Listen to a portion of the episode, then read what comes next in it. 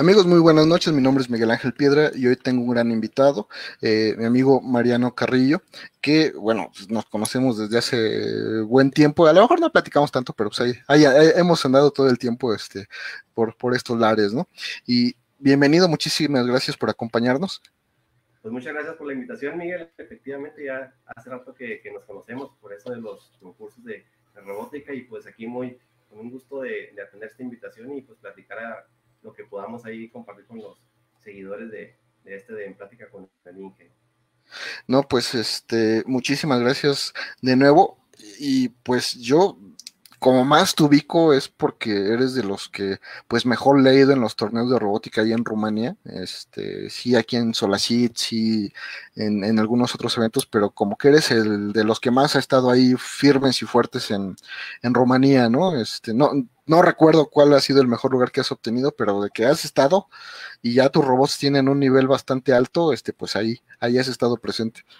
Sí, fíjate que pues ya tenemos algo de tiempo ahí de, experiencia con el Club de Robótica desde el 2009, ahí en la Universidad Tecnológica de, de, Chihuahua. Entonces, obviamente, pues como todo el club, ¿no? Empezamos de, desde abajo, empezamos pues conociendo los robots, este, pues que mejor se desempeñaban en, México, ¿no? Primeramente. Me acuerdo mucho de, de, Carlos Alejandro, que fue de los primeros concursantes que nosotros visualizamos y que tenía pues, unos robots súper poderosos, súper rápidos que pues para nosotros era lo, lo, pues lo, el top, ¿no? En, en, en, ese entonces estábamos hablando del, ¿qué sería? Como el 2000, 2008, 2009. Y que fue más o menos su 2007, 2008, 2009 y ya después, este, ya 2010 ya no llegó, que fue cuando este mm, Víctor Hugo Serrano ganó el Nacional en, en Querétaro, pero ya para ese entonces ya Carlos Alejandro ya estaba trabajando. No, pues, pues, de hecho en ese, justamente en ese nacional que ganó Víctor, fue nuestro primer nacional al que asistimos. En, en ¿Fue en qué? En San Juan, San Juan, del, San Juan Río. del Río, Querétaro, sí, así es. Sí, fue, fue, nuestro primer nacional, íbamos pues, llevamos ahí como tres equipos de, de chavos y este, pues fue una gran experiencia, obviamente nos fue para el arrastre, pero pues ahí empezamos a contactar a gente, justamente ahí fue cuando conocimos a Carlos Alejandro, ¿eh? Este, e, empezamos a ver pues de, que sus robots eran los que para mi gusto eran los más veloces. Obviamente no fue el que ganó, porque pues todos sabemos que no siempre el robot más veloz es el que gana, ¿no? No, y ahí hubo una onda bien salvaje que fue la guerra de los clones, le llamamos. De, hecho, en ese evento, este, yo estuve como juez, pero eh, yo tengo un problema, soy muy, muy distraído. O sea, sí, parezco como que pongo mucha atención, pero soy muy distraído. Pero mi amigo, que él sí este, pone mucha atención, se dio cuenta que nos estaban cambiando los robots. O sea, de repente, ah, ya no está funcionando fulanito, pues pone el bueno. Y no está funcionando sutanito, pues pone el bueno. Y, y los cambiaban y llevaban como 15 robots exactamente iguales, nada más cambiaban color de llantas, este, color de engranes, pero eran exactamente iguales. Entonces, imagínate, la guerra de los clones, 15 robots contra uno que llevaba Carlos Alejandro, pues obviamente por más bueno que sea el robot, por desgaste, por la razón que sea, pues no lo vas a lograr, ¿no? Y ya de pura chiripa, porque se dio cuenta mi amigo que este Francisco Cuevas que los estaban cambiando, fue que se logró colar al segundo lugar, pero si no, ni así, ¿eh? Fíjate, sí. Y, y sí, también nos tocó ver a, pues a, Víctor con su, con su Zero One. Excelente robot, el precursor de los robots diferenciales, ¿no?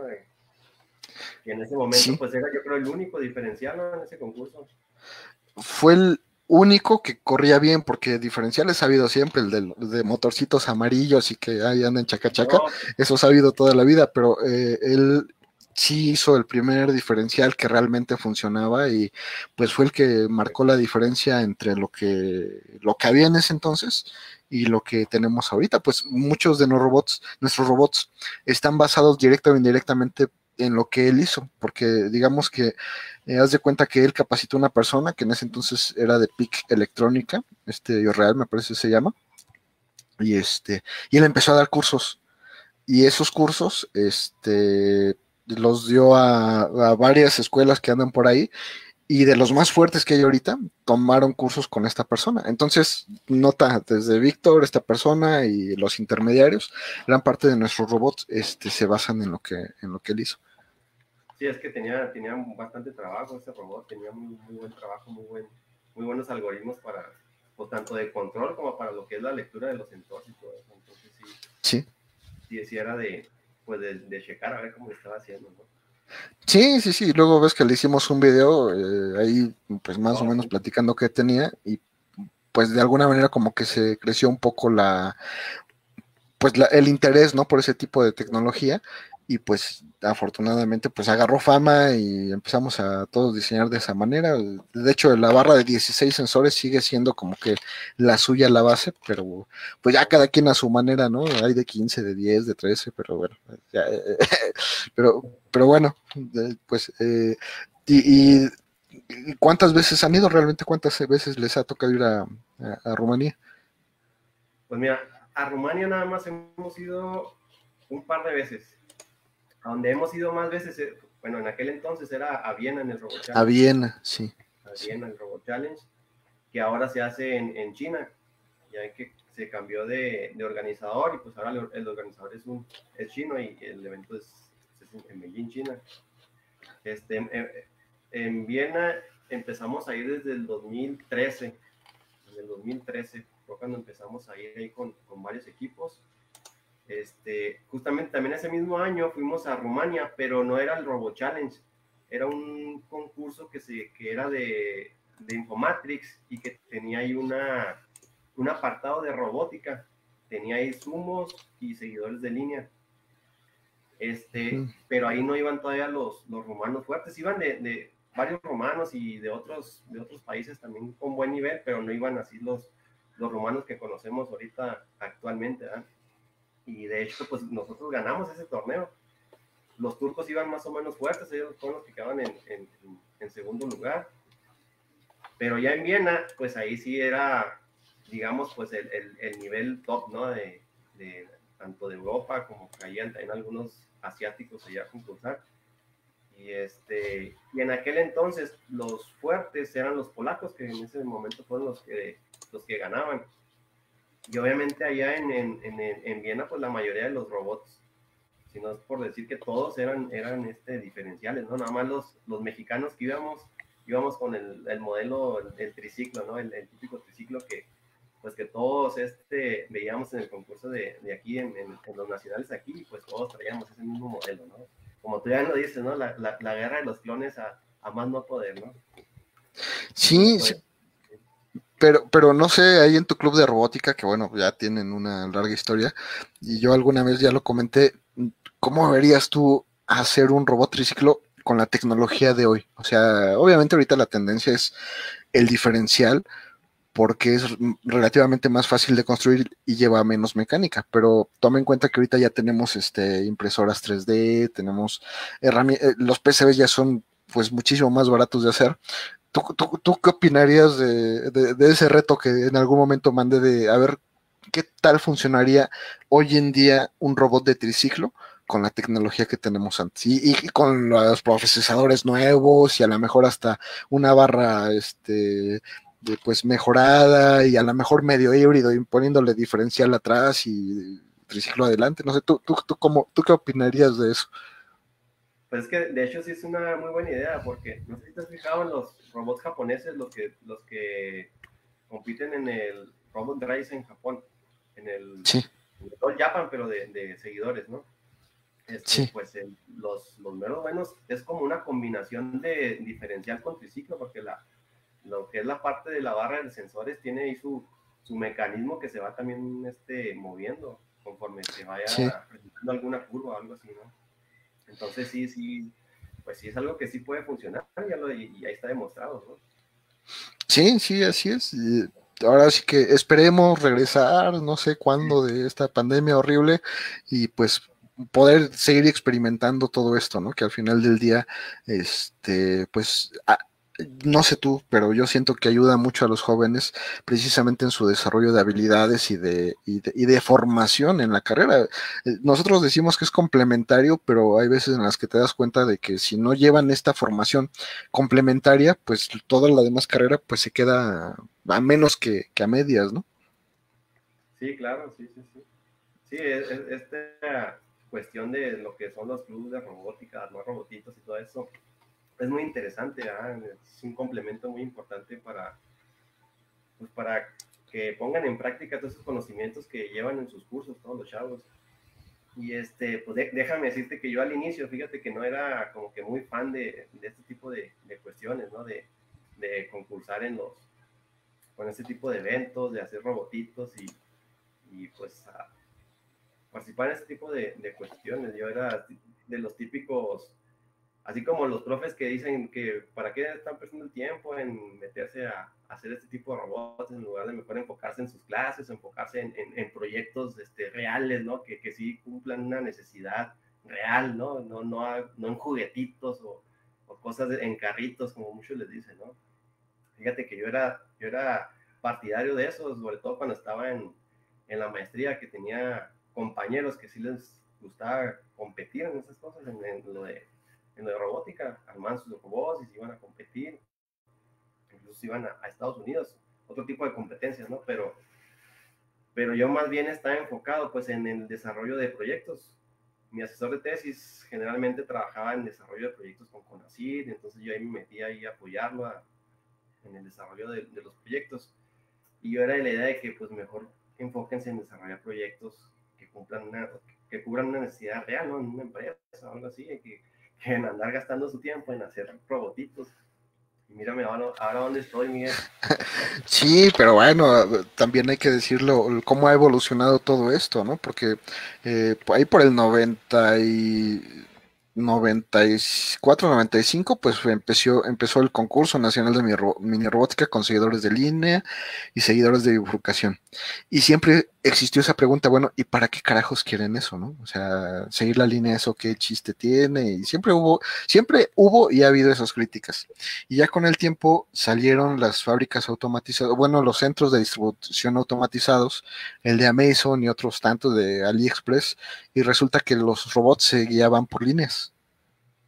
Decide, ah, ven, o sea, ven, este, ven, para eso hacemos los seguidores. Y ya después, este, lo más reciente, Elon Musk saca sus, sus este, vehículos Teslas totalmente autónomos y parte del, de la programación básica, pues es seguir las dos líneas de que siempre están dibujadas en la carretera, ¿no? Que son discontinuas, que también había un concurso de seguidor de línea con discontinuidades y bifurcaciones, pero era parte de, o sea, ¿cómo vas a llegar a ese nivel de programación donde el robot pueda ser completamente autónomo si no empiezas desde alguna manera, ¿no? Y, pues ahí está, podemos decir que teníamos razón.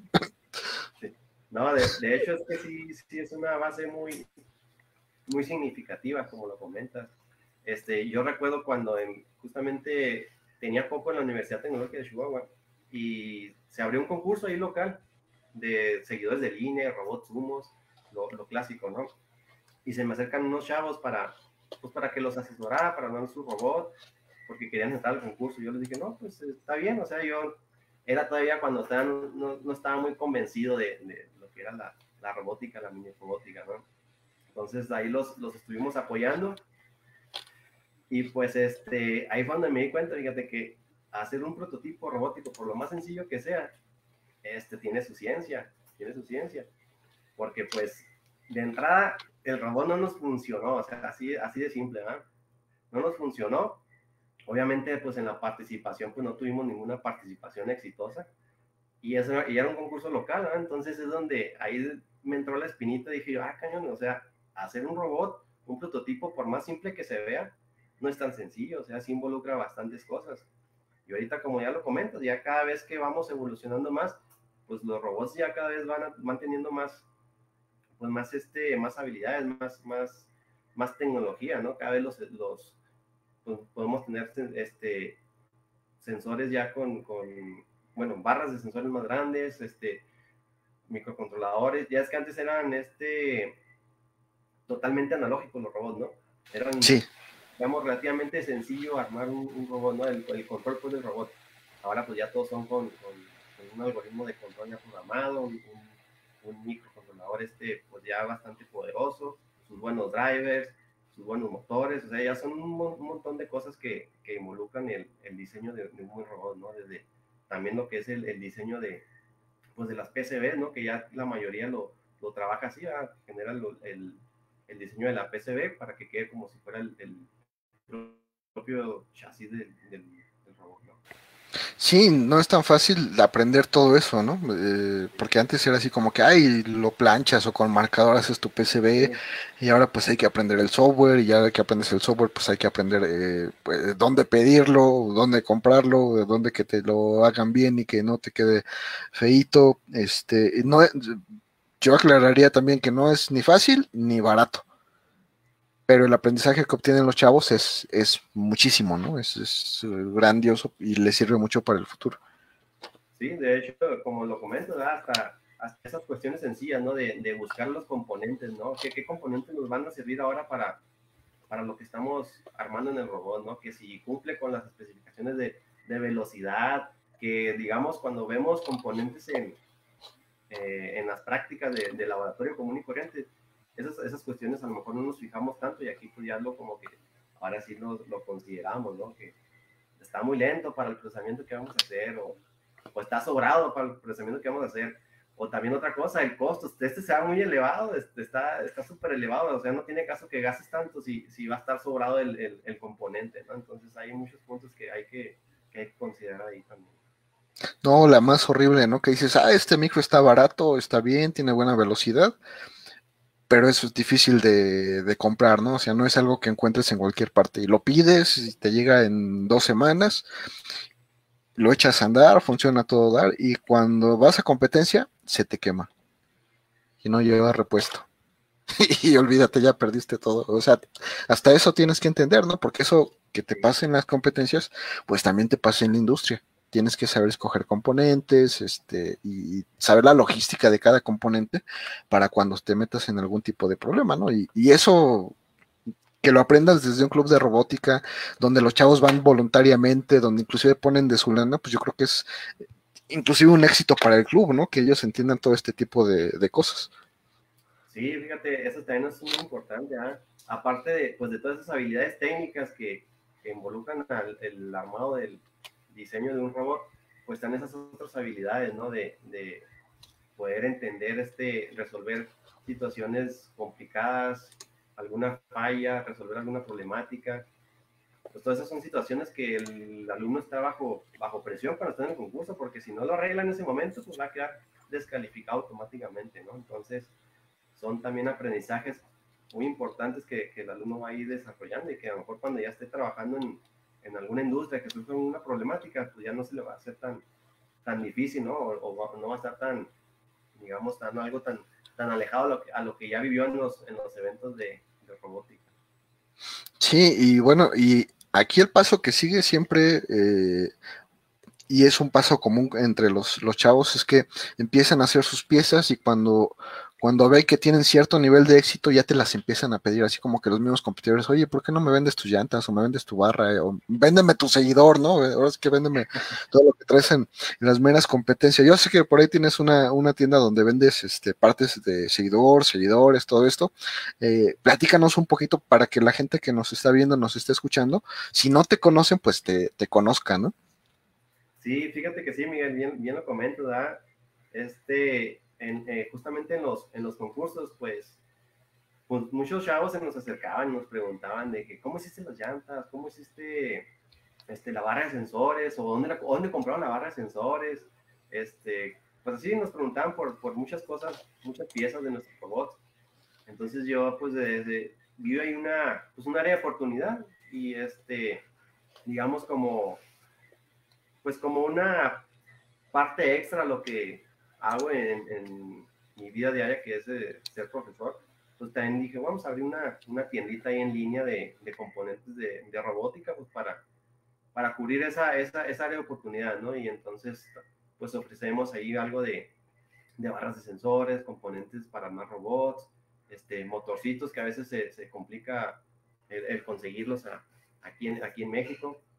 Este, y pues son diversas piezas de robots, ya sea para, para, principalmente para seguidores de línea y, y, y ¿no? Baterías también que son muy, este, pues muy solicitadas las, las pilas lipo, ¿no? Las famosas pilas lipo, Entonces, este, pues ahí los invitamos, ¿verdad? Si quieren visitarnos en, nuestra tienda en línea, que es RoboKit Store, ahí la pueden encontrar en, en, Facebook, así con, con, ese nombre. Este, tenemos también página, pero la, la, tenemos ahorita como que medio pausada, ¿no? O sea, ahora con esto de, de, de la pandemia, pues sí se, se, complicó un poco ahí la, la situación, entonces, básicamente estamos más, más que nada atendiendo ahí por, por Facebook, ¿no? Sí, se puso muy horrible para, pues para todos los que nos dedicamos a esto, ¿no? Y, este, pues ¿qué, ¿qué, más nos queda que hacer otras cosas y, todo esto, ¿no? Y, digo, ahorita que mencionas de las baterías de polímero de litio, yo, yo recuerdo que antes eran relativamente baratas, o sea, nunca fueron baratas, pero eran relativamente baratas comparados a, ahora no sé si te enteraste por qué, por qué sucedió que de repente no las podías traer en avión y este, había, este, pues problemas y más restricciones. No sé si te enteraste qué, qué fue lo que pasó.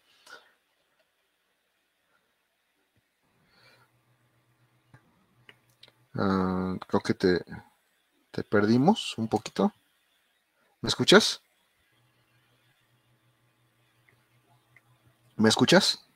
Sí, Miguel, ¿tú me escuchas? Sí, ya, ya te escucho, como que de repente se te, se te ofreció. Sí, te, te, preguntaba si te enteraste en algún momento por qué sucedió esto de, que las baterías de polímero de litio se, pusieron más caras y empezó a haber más restricciones y ese tipo de cosas? Bueno, lo que yo supe fuera eran los problemas de que podían explotar, ¿no? No sé si era, en referencia a eso. Sí, de hecho, se enteraron que podían explotar porque tiraron este un par de aviones de carga, afortunadamente. Ah. Eh, pero tiraron los aviones, eh, se incendiaron dentro del, avión de carga y pues obviamente tú sabes, bueno, no sé si te ha tocado cuando se quema una batería de polímero, la fiesta que, que hace, saca humo, fuego, este, parece, este, parece llama para soldar y sí tiraron un par de aviones y uno de los aviones que desafortunadamente ahorita no recuerdo la matrícula, el que se perdió, que dicen que se quedó volando mucho tiempo en el aire, eh, una de las sospechas es que un cargamento de baterías que iba dentro de ese avión quemó los cables de comunicación este, y los de GPS y pues a partir de ahí ya no, los pilotos ya no pudieron hacer nada y por eso este, desapareció ese avión. Por eso estas restricciones de, que ya no los puedes mandar en avión más que eh, bajo tu propio riesgo y ahí firmando cartas y un montón de cosas, pero y digo, lo menciono porque yo vendo, tú vendes y, de repente a mí sí me tocó de decir, oye, pero es que esto era muy barato, sí, pero tiraron dos aviones y pues ya se volvió caro, ¿no? Eso no, no depende de nosotros. Pero bueno, eh, Mariano, ¿qué te parece si empezamos? Bueno, no sé si quieras tú comentar alguna otra cosa este, de, de tu tienda o de alguna otra actividad que tengas y si no, para ir a nuestra, nuestra batería de preguntas clásicas pues más que nada yo creo comentar un poco de lo que hemos hecho ahí en el club, ¿no? De que las participaciones que, participaciones que hemos tenido para que, digamos, los, los chicos se, se, motiven, que vean que no nada, más, no nada más nos quedamos aquí en, localmente, sino que si nos va bien, pues nos podemos ir a, a pasear, ¿no? Como bien se dice por ahí, a otros, a otros lugares, conocer más gente, conocer este, nuevas culturas y pues obviamente conocer nueva tecnología en, en otras partes del mundo, ¿no? Hemos tenido la oportunidad de, de estar en, en Sudamérica, en, Ecuador, en lo que es el RoboGame Zero Latitud. Hemos ido a, como ya lo comentamos ahorita, a Viena en varias ocasiones. En Viena, fíjate que tuvimos la oportunidad de, lograr un, cuarto lugar en, en, el 2014 y un segundo lugar en, en, Robot Seguidor de Línea en el 2016. Fíjate que esa, esa vez, ese segundo lugar, le ganamos a, los, a los romanos que ahorita andan en el top, ¿no? Es la única vez que les hemos ganado y digamos que ha sido pues, nuestro logro máximo, ¿no? Eh, en esa ocasión ganó, fíjate que en esa ocasión ganó Polonia, quedamos nosotros en segundo y quedó este Romania en, tercero, ¿ah? Ya después de ahí se, se, dispararon y pues ya no los alcanzamos, ¿verdad? Ahí estamos picándole la, la el, pues atrasitos de ellos, pero ahí vamos, ahí vamos, ¿no? Este, hemos estado también en, en el Robo Challenge en, en China en dos ocasiones Y pues hemos ido también a Polonia a concursar, a un concurso que se llama Robotic Arena, que hemos ido nada más una vez, justamente fue en el, en el 2020, justo antes de que empezara la pandemia, fue en enero ese, ese concurso, ahí quedamos en, en tercer lugar. Este, hubo un competidor muy bueno que era de, que es de Grecia, pues el, el, el, competidor, él también tuvo la oportunidad de enfrentarse a los, a los romanos y también han, traen muy buen nivel. Este, y pues ahí estamos siguiendo, viendo a los, a los pues digamos, al, al top mundial para poder este, tratar de competirles y, y, poder ganarles, ¿no? Así como ya lo ha hecho Costa Rica, que, que ha alcanzado un muy buen nivel, este, siempre nos topamos ahí en los, en los, concursos y también pues ahí agarramos tips y ahí nos compartimos conocimientos, ¿no? Entonces, también algo muy, muy interesante que, que en su momento comentó este Takeshi Kanai, el, de, el del el All Japan. El All Japan, sí. sí. En una de sus conferencias decía que le preguntaron que cuál era el, el pues el secreto de que su, los robots japoneses eran tan buenos y todo ese rollo. Él comentaba pues que tenían un balance, ¿no? En, en todas las cuestiones técnicas, ¿no? El robot, pero también algo muy importante, fuera de cuestiones técnicas, era que compartían mucho el, conocimiento, ¿eh? Entonces, yo creo que es algo que aquí a nosotros nos, nos falta, ¿no? Empezar a, compa a compartir el, conocimiento. ¿eh?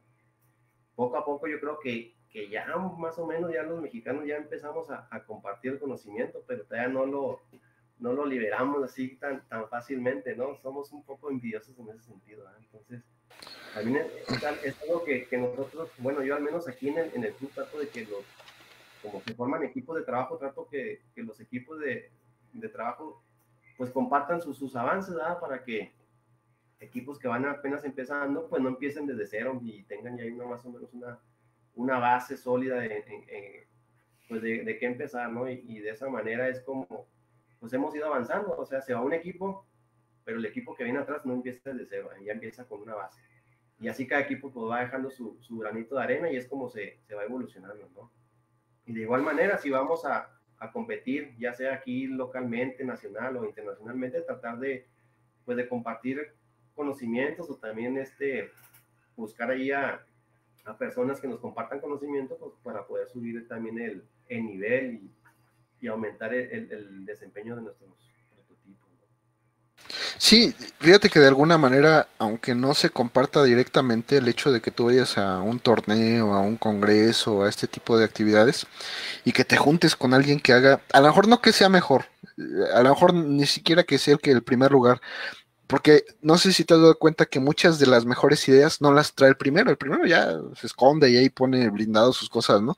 Pero muchas ideas buenas las traen los demás, o sea, todos los que están intentando diferentes maneras de resolver el mismo problema, de repente traen cosas muy, muy, muy interesantes y el puro hecho de estar ahí juntos, que es lo que nos ha faltado en, en este año y, y, más eh, que, que, no, no, no, ha habido eventos, este, pues es lo que nos permite el intercambio de tecnología, ¿no? El, estar ahí, pues, y compartir y platicar dentro de lo, de lo posible. Como que es, es, eso nos hace falta y en los torneos en línea, pues, pues no, no se puede, definitivamente no se puede, es, ahí sí es imposible.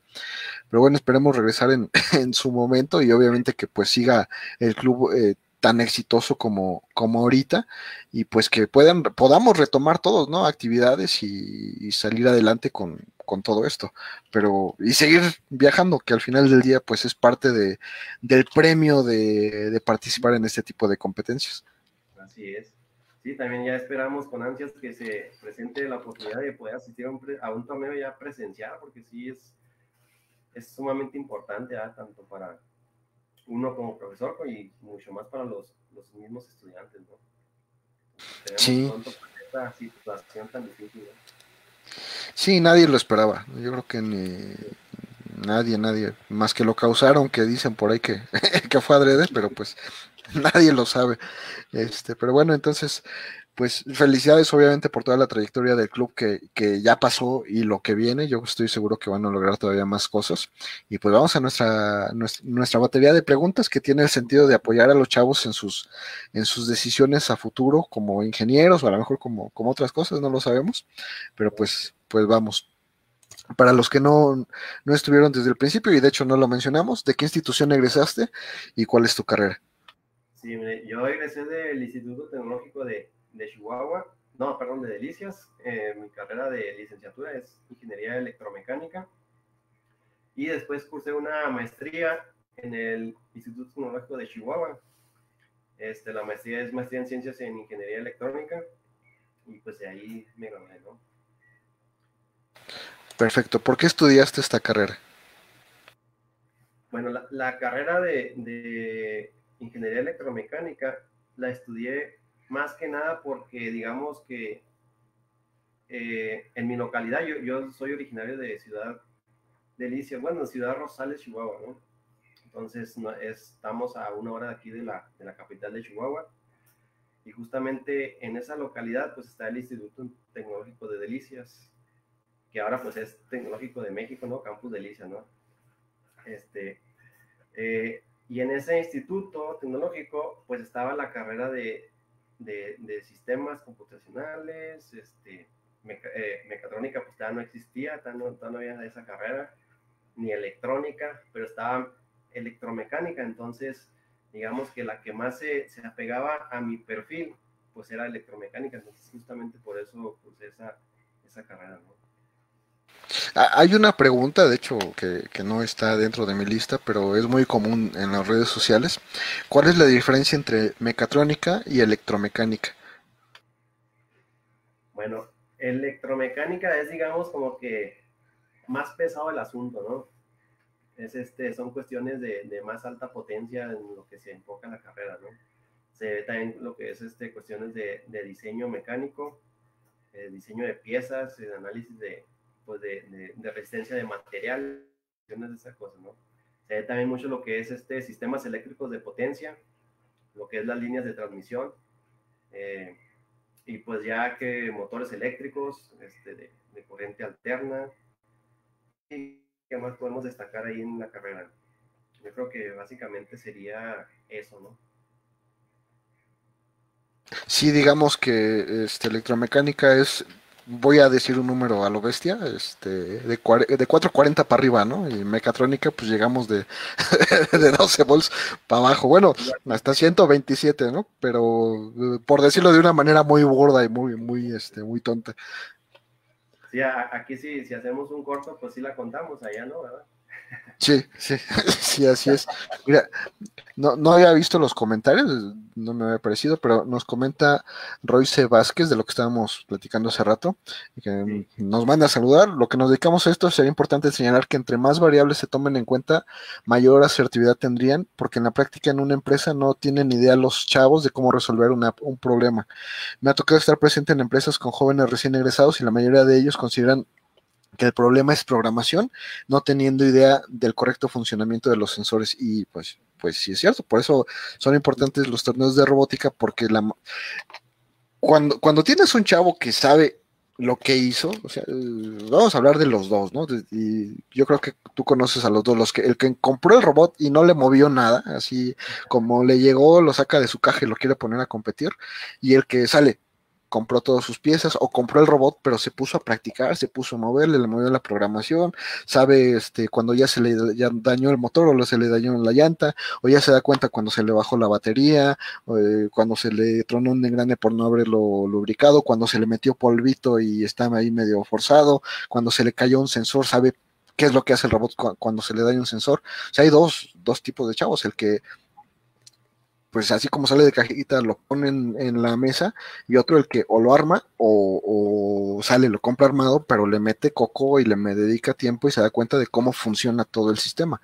Y es lo que dice esta persona. Si tú mandas a un chavo que nunca metió manos, es obvio que va a querer resolver por el lado que conoce, sea programación o sea mecánica o sea electrónica. Solamente se va a cerrar a eso, pero pues la robótica nos, nos ayuda a darnos cuenta que el problema puede estar en cualquier parte incluyendo al, este, al usuario, ¿no?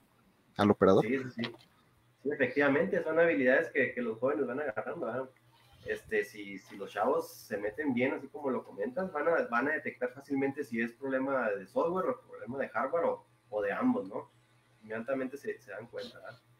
Este, ahora con eso comentas de, de, si, si, lo, si has comprado y nomás lo ponen, este, yo muchas veces les digo, este, este, estos prototipos no, no, son juguetes, ¿verdad? Si fueran juguetes, pues los venderíamos pues, en las tiendas comerciales, ¿no? Como Seríamos ricos, ¿no? Y los venderíamos mucho. Exactamente. O sea, la, la idea de, de, de, estos prototipos, digamos, ya armados, kits de robótica, pues es de que los chavos pues, se pongan a moverle, se pongan a programarle y si les falla algo, pues que le busquen, o sea, que, que no, no, es un juguete que, que, te va a funcionar al 100 y que pues nomás lo tienes para, para correr, ¿verdad? Sino que es es una herramienta para que el joven pueda ir desarrollar ciertas habilidades, ciertos conocimientos. Sí, no, y de hecho yo lo que les digo también es, esto es la base para que tú hagas otras cosas. Y si digamos que el experimento falla, tengas a dónde regresarte, a lo que ya sabes que, que funciona pero obviamente es la base. Y, yo, fíjate que yo no era fan, yo nunca he sido fan de vender los kits, obviamente, pues como empresa lo terminas haciendo porque es lo que te piden, pero me sucedió algo bien chistoso de que tuve un profesor que me anduvo persiguiendo yo creo que como dos años. Decía, oigan, ya tiene kits. Y decía, no, no, y luego, luego los acabo. Oigan, ya tiene kits, cada seis meses, ¿no? Y decía, bueno, pues vamos a hacerle digo, se dio la situación que los hice por, por, otra, por otro proyecto. Y dije, bueno, aquí está. Y me pasó algo bien chistoso, se les dio un curso, un taller, y de 12 equipos, el mismo robot, misma batería, mismas llantas, o sea, mismo todo, solo dos este, lograron funcionar, eh, em, dos, solo dos le dedicaron suficiente tiempo para entender cómo funcionaba y esos dos fueron los que lograron en, en, su momento competir, ¿no? En un torneo interno. Pero ahí te das cuenta de que no importa en realidad lo que lo que tú les des. O sea, tú les puedes dar un super mega robot funcionando y con el código al, al mil y que casi casi se ponga solo en la pista. Pero si no se acuerdan que hay que cargarle la batería, no se acuerdan que hay que encenderlo, no se acuerdan que hay que limpiar la pista y limpiar las llantas, no se acuerdan que hay que alinearlo bien y calibrarlo, eso no va a servir para absolutamente nada. O sea, les puedes dar un robot de, de lo que sea, que lo que cueste, lo que cueste, pero si no le dedican el tiempo que hay que dedicarle a entender todo lo que trae, no va a servir para nada. Mejor cómprate el de, el de 300 pesos de, de, que venden ahí con motores amarillo y te va a servir exactamente igual. O sea, eso se, los decimos dos, dos personas que venden kits de seguidores de línea. O sea, si no les, si no les dedican tiempo, no les va a servir para absolutamente nada, ¿no?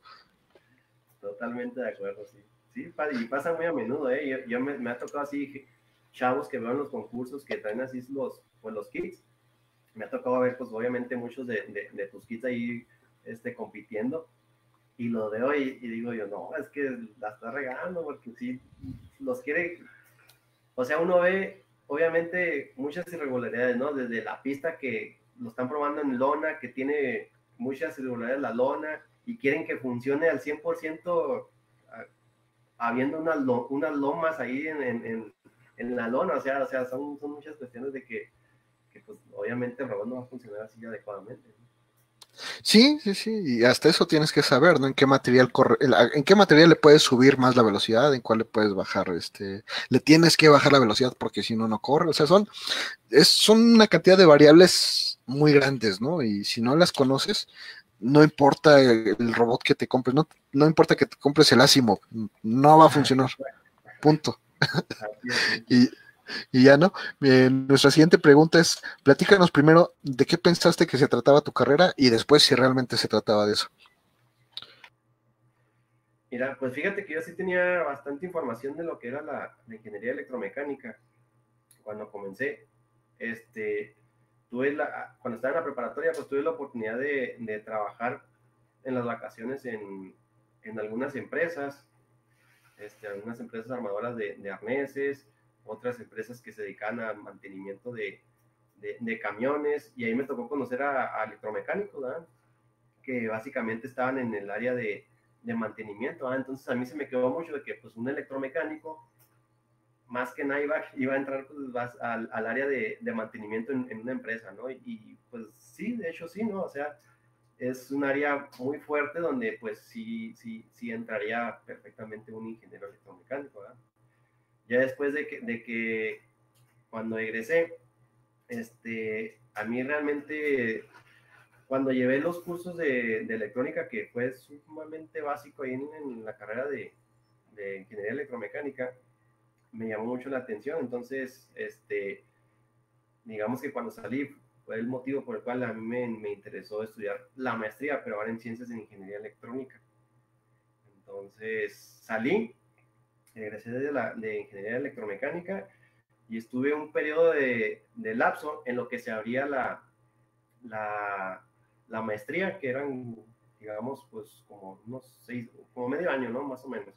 Entonces ese periodo estuve trabajando con, con un ingeniero que se dedicaba a hacer instalaciones de, de media y alta tensión, dar mantenimiento, eh, hacía varias cosas, ¿no? Entonces ahí lo estuve apoyando y, pues también aprendí bastante, ¿no? Porque estar ahí en, en, ese tipo de cuestiones con transformadores ya de, de potencia, de, con la línea de transmisión de potencia, pues es bastante el aprendizaje, sobre todo en cuestiones de, de seguridad, ¿no? Más que nada. Pero realmente no, no era algo así que, que como que a mí era lo que me llamara más la atención, ¿no? Entonces me metí a la maestría y por ser de, de una carrera no afín a lo que es la ingeniería electrónica, pues me metieron ahí a unos cursos ¿no? Entonces me, llevaron a, lo que eran unas clases de, de electrónica analógica, de digitales y de, también de, yo quise también meterme a, programación, eso, lo quise agarrar por, mi cuenta, ¿no? Y en, en, pues en analógica, pues ahí empezamos a ver lo de los transistores, que yo lo vi así como que prácticamente no lo vi en la carrera, ¿no? Y en digitales, digamos que fue el, golpe más fuerte, porque llegando en, ese, en ese curso era ver el microcontrolador, el 8051 de, en aquel entonces, y pues programado en ensamblador, que yo en mi vida había, había es más, yo no, no sabía ni qué era un microcontrolador, ¿no? En pocas palabras. Imagínate, llegar así de golpe a, a empezar a programarlo y luego en ensamblador. Entonces sí, fue como un cambio muy, muy radical, pero fíjate que, que, sí me gustó un chorro. Entonces, este, pues a partir de ahí, aquí andamos. Y ahora justamente es el curso que doy. Yo aquí en, en la universidad yo doy microcontroladores, doy digitales y doy también programación, ¿no? Entonces son cuestiones de que, pues como me gustaron a mí, pues aquí estamos también dándole todavía eso. Sí, sí, así es. No, y no hay nada mejor que un profe que disfrute sus materias, ¿no? Eso es indudable. Mira, nuestra siguiente pregunta creo que te va a parecer interesante. ¿Qué tan importante consideras el promedio escolar? Eh, pues es que el promedio es subjetivo, ¿no? Ya depende en qué lo vayas a, requerir. Si es obviamente para seguir estudiando, pues sí es importante, Si vas a seguir con tu, con tu maestría, con tu doctorado, sí es importante. Si ya lo que quieres es dedicarte a, a laborar en alguna empresa, aquí más bien lo, lo, que, lo que se fijan pues los, los que contratan, pues son las habilidades que, que tú adquieres como estudiante, ¿no? Si, vas, si adquiriste la competencia, si tienes las habilidades necesarias para poder laborar en, el área que vayas a, estar laborando, pues adelante. ¿ah? Ya es que generalmente el entrevistador pues hace ciertas preguntas, ¿no? Preguntas claras que si, si uno como, como, aspirante pues las, las responde adecuadamente o ve que tiene cierta capacidad el estudiante, pues es una buena puntuación. Y, eh, a mí en ninguna entrevista me ha tocado que, me pregunten el, promedio, más bien se enfocan en, en, las preguntas clave que, que te vayan a, a realizar. Sí, sí, sí, sí, así es. obviamente, este, como tú bien mencionas, si vas a la academia, pues sí es importante porque lo necesitas para la maestría, para alguna beca, para alguno de ese tipo de cosas. Pero si ya tu idea es, pues no seguir en la academia, pues este, yo creo que sí es importante solo por mantener esa disciplina, ¿no? Este, de, de, hacer las cosas, pero fuera de eso, pues nunca más en la vida te van a volver a preguntar ¿qué, en qué, qué sacaste cuando llevaste 80-51 en ensamblador, ¿no? Eso no, no va a pasar. Yo recuerdo que en ese propedéutico apenas y, pasé el, curso propedéutico, ¿eh? sí. Que, ah, lo pasé porque obviamente tenías que pasar el curso para poder este, inscribirte en, la maestría. Entonces, de hecho, éramos cuatro, cuatro aspirantes que éramos no afines, que éramos de otra carrera. Y, pues justamente un servidor fue el único que, que aprobó ese curso. Ese, curso fue el, el, más complicado porque sí, sí era un cambio muy, muy radical, ¿no? Entonces, este, obviamente sí, sí, es importante pues sacar buenas calificaciones, pero también es importante demostrar que tienes el conocimiento. Ah, así es. Nuestra siguiente pregunta es, ¿cuál fue tu materia favorita en la, en la ingeniería? En la ingeniería, bueno, en la ingeniería yo creo que la que más me gustó era la de diseño de elementos de máquinas. tuve un muy buen profesor ahí en esa, en esa materia y, pues está bastante interesante, ¿no? El cálculo de, de esfuerzos y cargas de, en, materiales, de ese tipo de cuestiones. Bueno, esa y resistencia, perdón, resistencia de materiales que eran algo más o menos similar. Muy, muy parecido. ¿Y cuál fue la materia que menos te gustaba? A mí las materias teóricas, este, ya ni me acuerdo cómo se llamaban, algo así de, y de cuestiones así de, de proyectos, creo que eran así como que muy, muy teóricas, ¿no? Entonces, a mí me gustaba más estar así que en lo práctico, ¿no? Sí, ¿y, ahora qué piensas de esas materias? Hay, hay, hay muchas materias que sí se requieren mucho, ¿no? Y sobre todo ahora si, si estás eh, tratando de emprender, materias de, de, finanzas, contabilidad son muy importantes, que yo creo que se debería también de, de pues de agregar a, la currícula de, de, todo, de todo ingeniero, ¿no?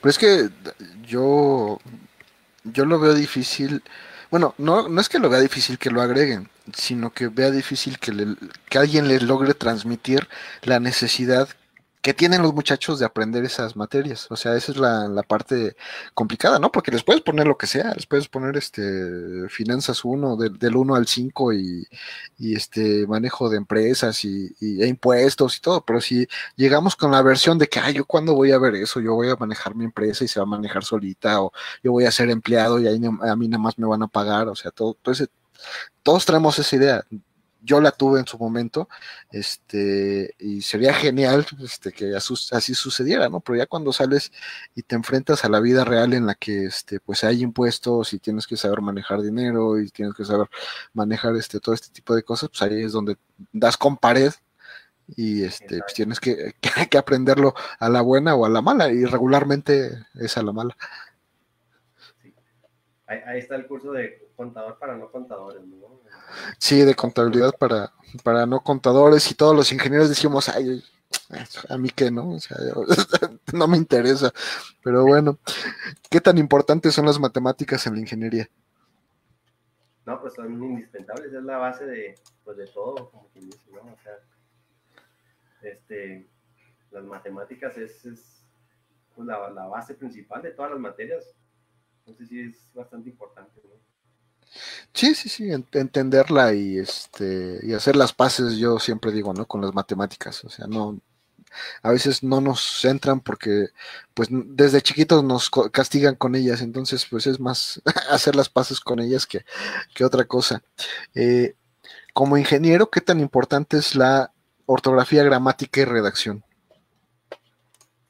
Pues es muy importante porque pues habla de tu capacidad, habla un poco de, de ti, ¿no? O sea, si eh, dependiendo cómo te, te expreses este, en, pues, en, documentos, en papel, pues también es cómo te puedes, cómo te pueden ver a ti, ¿no? Entonces sí es importante que, que al momento de comunicarte lo hagas de una manera correcta, ¿no? porque pues, si vas a empezar a escribir con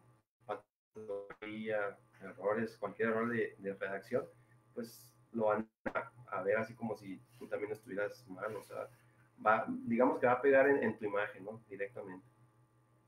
Sí, sí, sí, y algo que no consideramos nunca, pues son los manuales, ¿no? Como ingenieros tenemos que hacer manuales de lo que inventamos, diseñamos o hacemos y, regularmente si no está bien el manual, no importa que lo que hayas hecho esté, sea perfecto, si el, si el usuario no entiende tu manual, adiós, no sirve es, es, inútil. Entonces, este, pues sí, sí, es como que la, eh, de lo más importante que podemos tener y lo que menos tienes que este, echar a la basura, ¿no?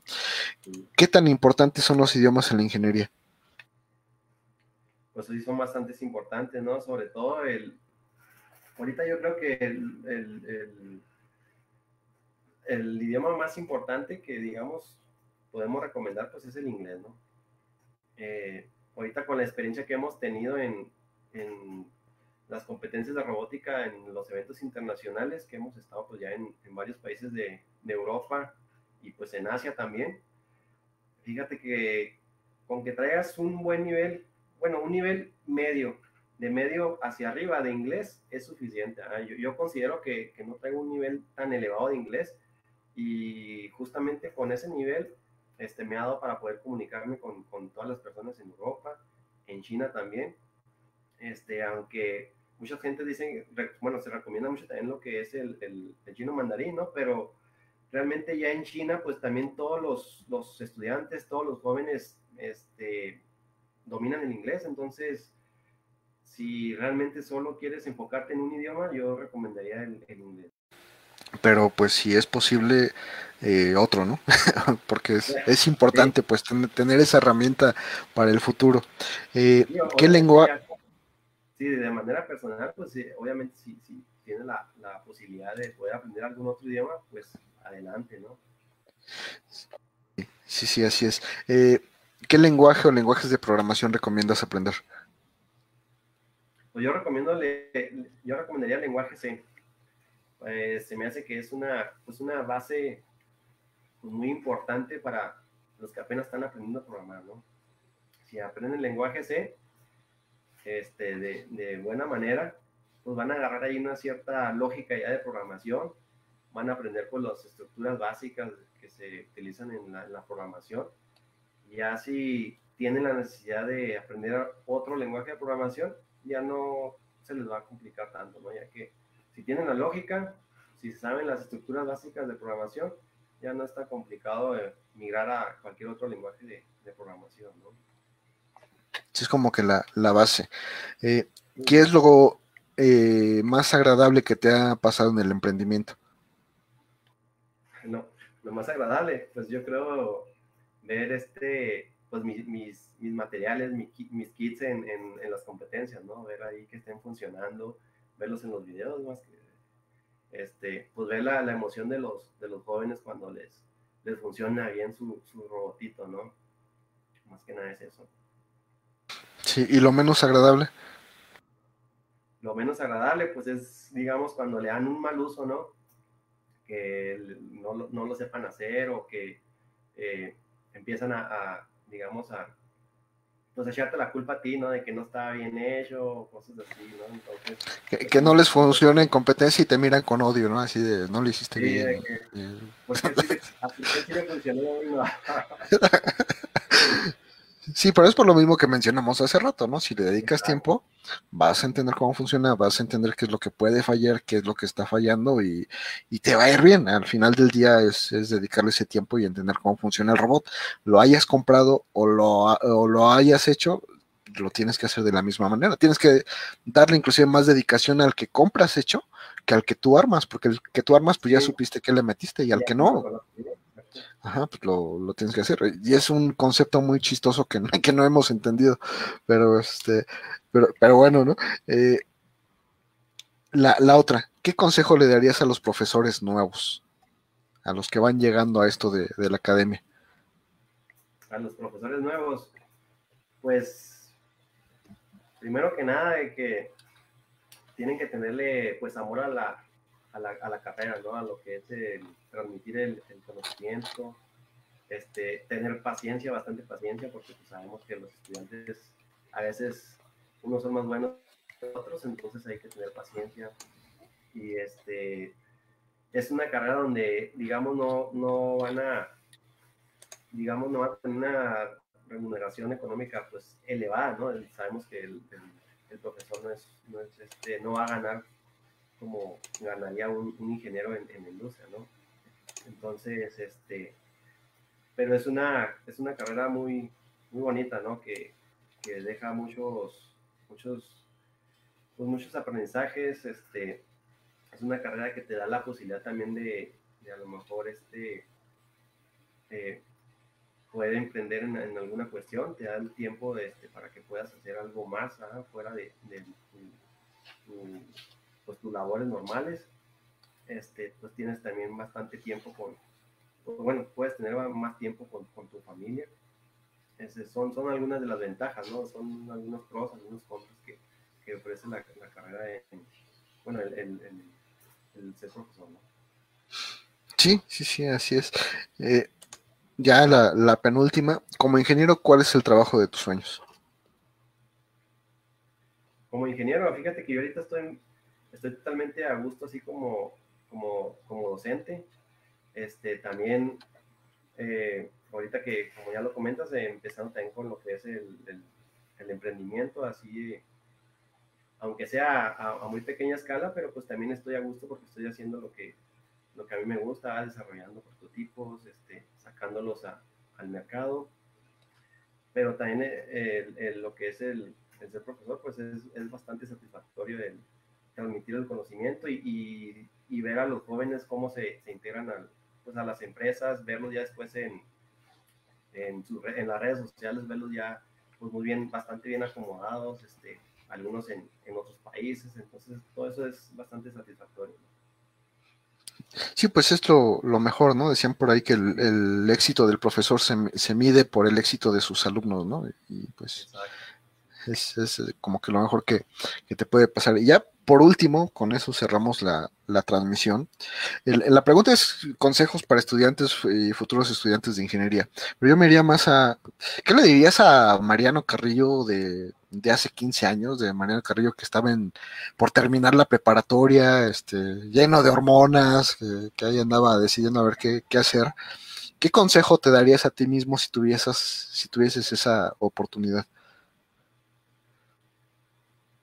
Pues yo me daría como consejo igual, fíjate, algo que me ha servido mucho es que trabajé en, cuando tuve oportunidad, ¿no? digamos que en mis vacaciones, cuando estaba en la preparatoria, integrarme a, alguna empresa, en, digamos, más o menos en, en, el perfil que a mí me gustaría estudiar, pues algo muy importante, ¿no? Eh, también si tienen la oportunidad de poder trabajar en, al momento de que estén cursando la, la, carrera también se me hace bastante importante, ¿no? Porque ahí pueden ir agarrando bastantes ondas, van viendo ahí las necesidades que hay en las, en las empresas. Este, bastante importante esa, esa parte, ¿no? Combinar, si pueden combinar los estudios con el trabajo, adelante, ¿no? Y pues, este, ¿qué, qué otro consejo podría dar? Eh, ya, ya estando en, en, la carrera, yo pues yo le recomendaría que se, que se uniera a algún club de robótica porque no lo hizo nada. De preferencia el tuyo, ¿no? Para que, para que agarre más fuerza, para que aprenda de, de veras. Sí, es, es parte de. Eh, yo, yo a lo mejor lo generalizaría un poco en únete a una comunidad que haga lo que a ti te gustaría hacer, ¿no? O sea, por ahí nos hablaban de las comunidades de Python, las comunidades de programadores, comunidades de, pues de muchas cosas que, que ahorita ya hay que, que, tener una facilidad de internet y acercarse como que esa parte para ir creciendo. Y en el caso del trabajo, a veces dicen, bueno, es que cómo voy a entrar a trabajar si no tengo experiencia, si no tengo conocimiento, pero el chiste es que te acerques, ¿no? Aunque entres de ahí de ayudante general, entres de, pues de lo que te dejen. De operador, así de, de chalán, chalán del técnico, de lo que sea. El chiste es estar ahí adentro ahí y empezar a ver cómo se mueven ahí las cosas, ¿no? Sí, sí, sí, y eso te va a ayudar a ver si realmente te gusta o si no te gusta, y si no te gusta, pues ya te cambias otra cosa, pero ya, ya estuviste ahí, pues nadie te va a contar y nadie te va a decir que las cosas son de una u otra manera, el chiste es que, pues que te acerques, y eso es algo que a lo mejor a muchos nos, nos faltó, y ya cuando salimos, pues no sabíamos ni, ni qué onda, ¿no? Pero este, mi, estimado, eh, eh, no sé si tengas algo más que, que platicarnos, y si no, pues ya con eso cerramos la, Sí, agregando eso como que comentas de las comunidades, sí es bastante importante. Ahorita ya hay bastantes comunidades, como lo bien lo, has comentado, ¿no? Y ahora que con, con, pues, con toda la interconectividad en, en, Internet, pues es mucho más sencillo, ¿no? Si, si alguien se quiere conectar con algún grupo o algo, pues basta con que lo busque y, y él lo va a encontrar, ¿no? Pero ya en, en, su misma institución, pues hay, hay muchas opciones, ¿no? Desde los clásicos clubes de robótica, este, alguna comunidad deportiva. Eh, por ejemplo, en, la institución, en, el, en, el, en, la, en, la, está lo que es el programa de francés. Entonces, es una comunidad donde se preparan a los jóvenes en el idioma del francés, los preparan también con conocimientos técnicos eh, enfocados en, en, el área o el perfil en el que quieran aspirar y pues hacen un examen para hacer una licencia en, en, Francia, una licencia profesional en Francia, entonces también ahí es una oportunidad muy importante, ¿ah? entonces este, si se meten ya sea a un club, a, lo del francés o a otra actividad, también es algo que los va a desenvolver bastante, ¿no? les, va, les va a ayudar en su, en su formación, ya tanto personal como profesional. ¿no?